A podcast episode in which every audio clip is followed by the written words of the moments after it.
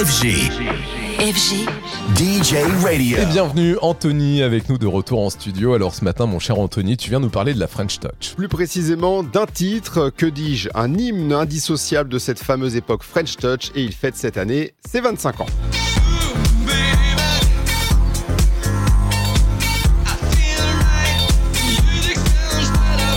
Music Sounds Better With You sort en juillet 1998. À ce moment-là, en France, nous sommes logiquement submergés par le I Will Survive de Gloria Gaynor qui accompagne inlassablement le premier sacre de l'équipe de France de foot en Coupe du Monde. Mais en dépit du raz-de-marée I Will Survive, le titre signé Stardust se ferait un chemin, s'impose comme un porte-étendard de la French Touch et 25 ans plus tard, il l'est encore. Il est reconnaissable entre mille dès les toutes premières secondes d'un beat devenu mythique, un tube qui a pour sample le titre Fate de la célèbre chanteuse Chaka Khan et qui est donc signé Stardust, soit les producteurs Alan Brax, Benjamin Diamond et un certain Thomas Bangalter. Ce dernier, un an auparavant, vient alors de sortir le premier album des Daft Punk Homework.